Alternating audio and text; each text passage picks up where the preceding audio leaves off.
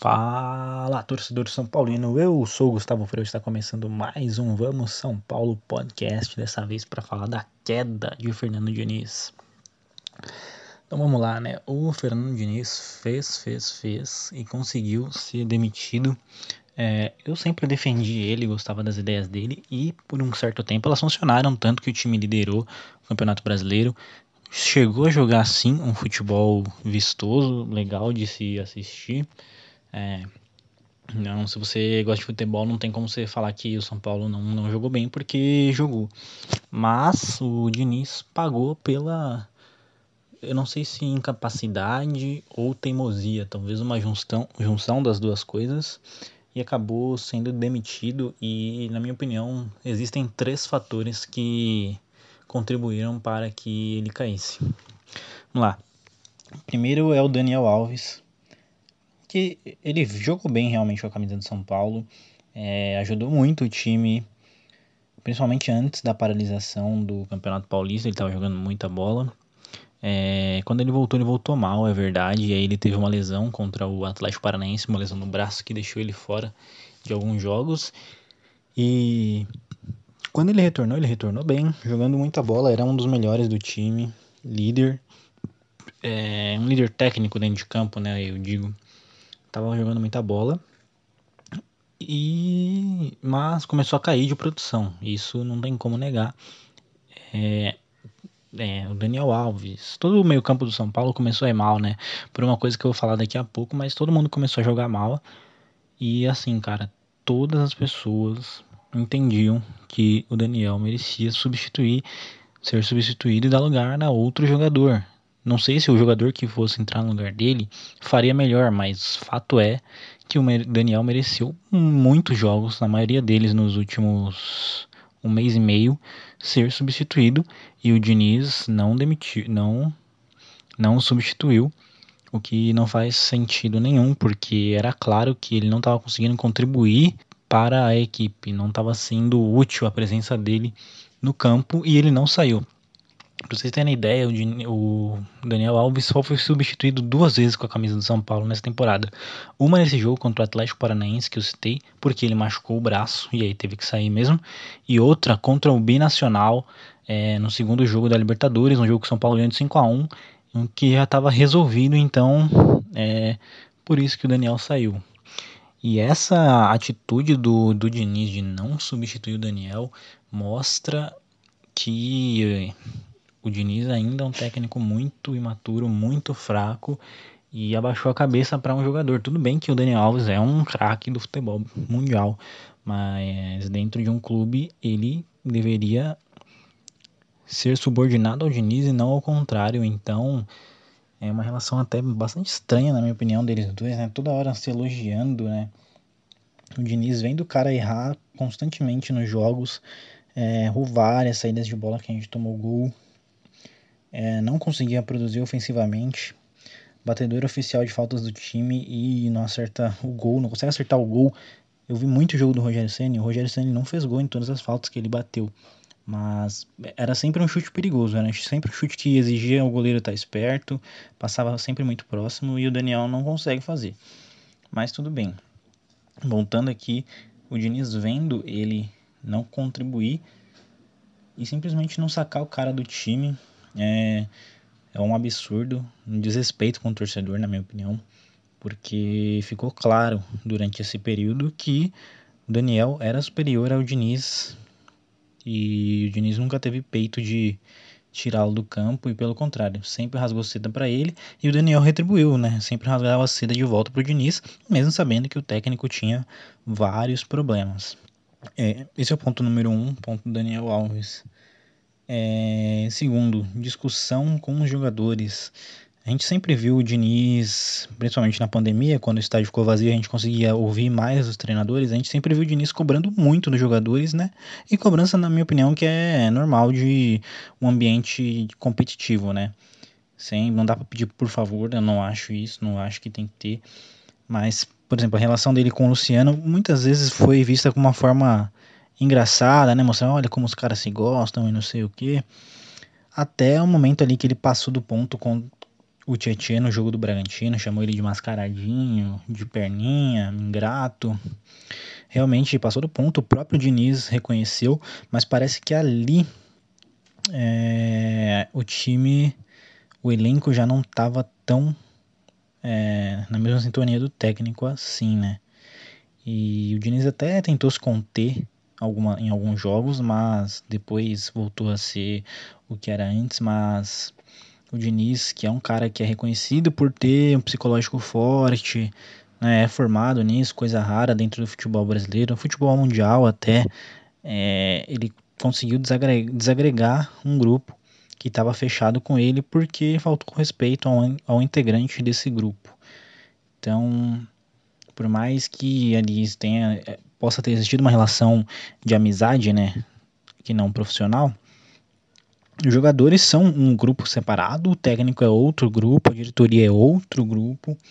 E são, são coisas que são informais, mas, mas a gente respeita, né?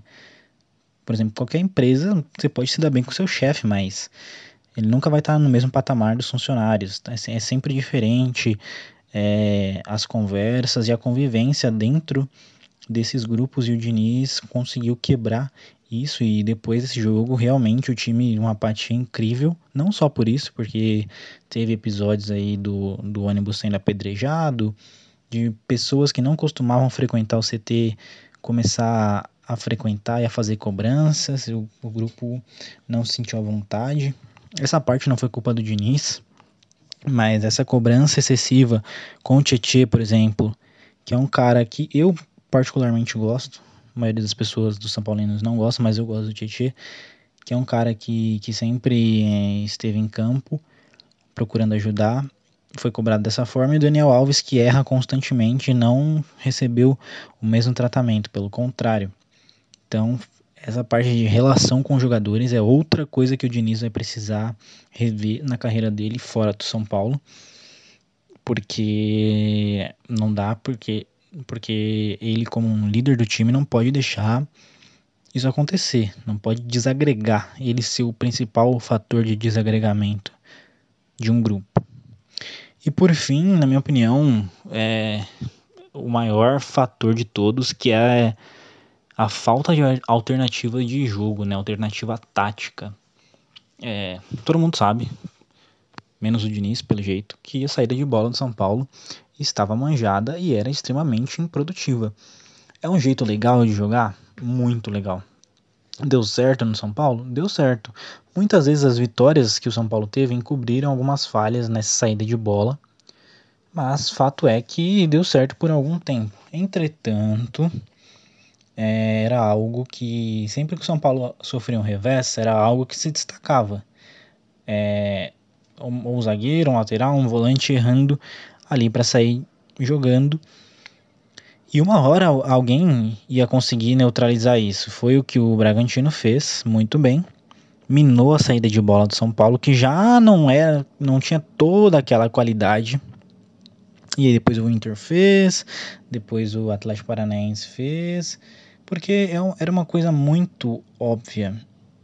E o Diniz jamais deixou de mudar isso, com exceção nesse jogo contra o Atlético Goianiense. Estou gravando esse episódio segunda-feira. Ontem foi domingo o São Paulo jogou e perdeu para o Atlético Goianiense. Ontem o São Paulo deu alguns chutões tentando ligação direta. Mas fora isso, o São Paulo insistia em sair jogando e o adversário apertando.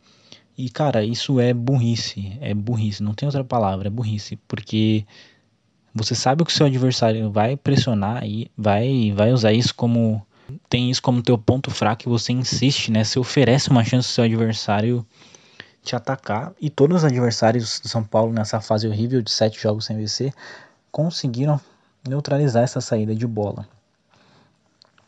E outra parte do esquema tático do Diniz é a questão do momento ofensivo do time, que deu certo quando o meio, o meio campo ali, com principalmente o Gabriel Sara o Igor Gomes e também o Daniel Alves, junto com os atacantes, se conversavam pela entrada da área do adversário. É, isso foi um fator. Isso foi um dos pontos altos do time, né? É, essa infiltração pela entrada da área do, da equipe adversária. E deu certo também. por um certo período, só que, de novo, o adversário manjou a jogada. Que come... O que começaram a fazer? Vamos lutar o nosso meio campo, congestionar para São Paulo não conseguir trocar passes e não conseguir finalizar em gol. E o Diniz também não soube dar uma alternativa para que isso mudasse. Então a gente tem essa saída de bola insistente, burra, que ele nunca tentou mudar e de novo, sempre elogiava e sempre apoiava que se fizesse isso, que se fizesse isso, mesmo sabendo que ia dar errado, era óbvio que ia dar errado. Se alguém me convidar para jogar com o São Paulo amanhã, a única instrução que eu daria é marca a saída de bola, porque os caras vão errar. Qualquer técnico sabe isso e não precisa nem muito estudo. Não é nem muito estudo porque é uma coisa tão óbvia, porque o time sempre vai fazer a mesma coisa. Então, seu time se torna previsível e o Diniz não soube mudar isso. E também não soube mudar essa parte ofensiva. Insistiu de novo com o Gabriel Sara, que caiu muito de nível, com o Igor Gomes também deu uma caída. E já não dava certo. O Diniz não mudou em nenhum momento e pelo contrário, ele mostrava ter uma, uma alternativa só, que era vou tirar um zagueiro, colocar o Vitor Bueno e recuar o Luan para defesa.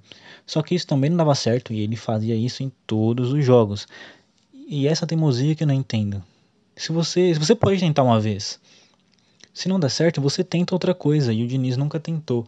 E eu penso até que é, se ele tivesse tentado, ele até tirasse um pouco do peso das críticas. Porque, vamos supor assim, o que eu entendo, o que eu faria no, lugar do Diniz?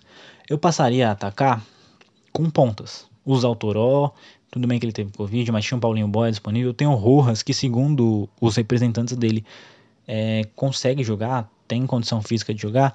São esses três jogadores que, que mudam o panorama da, das partidas. Porque são jogadores que fazem o, o, contrário do que o São Paulo vem fazendo. O São Paulo está atacando pelo meio, são jogadores que abrem mais o campo para o jogo poder acontecer por ali. E isso faz a defesa se espalhar, faz a defesa prestar atenção em outro ponto do ataque. E aí poderia abrir espaço, de repente, para ultrapassagem de lateral, de repente com o Brenner e o Luciano aproveitando é, e conversando com, com esses pontas. Mas não, o Diniz nunca pensou em fazer isso. O Toró entrou, se eu não me engano, contra o Galo ou contra o Fluminense, mas já no final do jogo. É, o Paulinho Boy entrou em um jogo ou outro, mas também, tipo, num, num, num momento ali que não dava para o cara fazer mais nada. É, essa falta de alternativa do Diniz me assustou, porque mostrou um amadorismo extremo, extremo, extremo. Você tá vendo que algo tá dando errado e você insiste em, em, em, em algo. Você insiste nesse erro. Para mim é um negócio absurdo e espero que ele tome isso para a carreira dele, porque eu até gosto dele como treinador. Acho que ele tem ideias interessantes, mas que ainda precisam ser amadurecidas. Essa questão de saber mudar é a, funda é a principal delas, porque realmente não faz nenhum sentido você você ter a atitude que o Diniz estava tomando em permanecer no erro. E aqui uma coisa, só uma crítica ao Raí, que também foi demitido, né? Na verdade se demitiu, pediu para sair junto com o Diniz, uma atitude até legal. É, na semana passada teve uma coletiva de São Paulo e o Raí disse que o Diniz tinha várias alternativas. Cara, isso é um desrespeito enorme com o torcedor, porque o torcedor ele acompanha os jogos.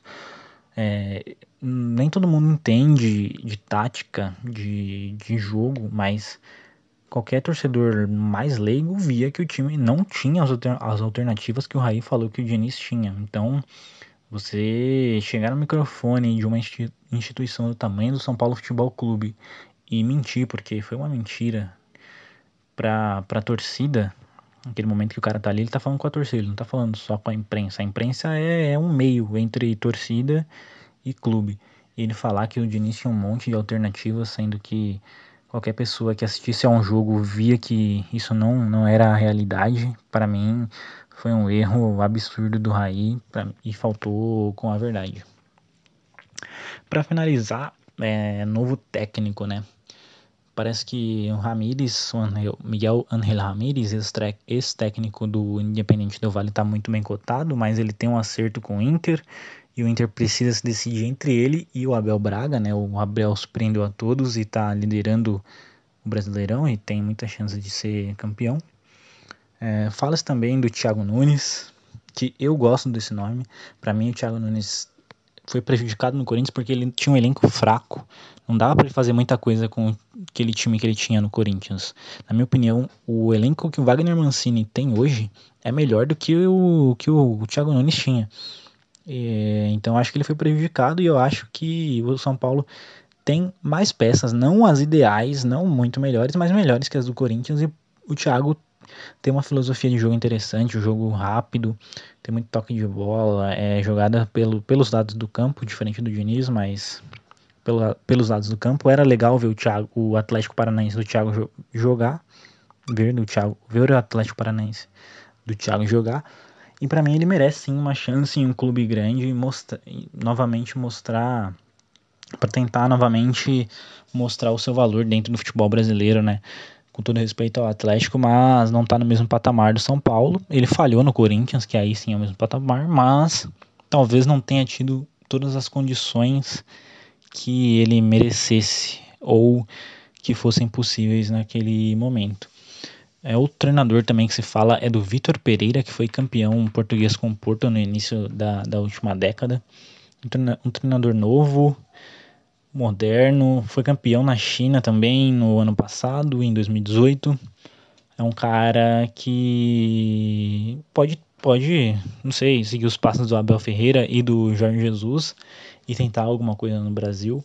Acho um nome interessante, mas não acredito que vá vir.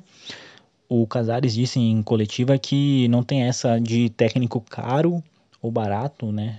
O São Paulo vai olhar o orçamento e escolher jogadores e treinadores que se encaixem dentro desse orçamento. De repente pode ter um, um técnico caro, desde que caiba no, no, dentro do, do que o clube planeja gastar. Aí eu entendo que se chegar um treinador muito caro, os jogadores não serão da qualidade que se imagina, porque você não vai poder pagar a mesma coisa para dois profissionais tops ou acima da média, como a gente gostaria que fosse, porque a realidade do São Paulo é uma realidade de dívidas e o momento de conter gastos, gastar mais assertivamente, até por isso trouxe o Rui Costa que já tem experiência nisso.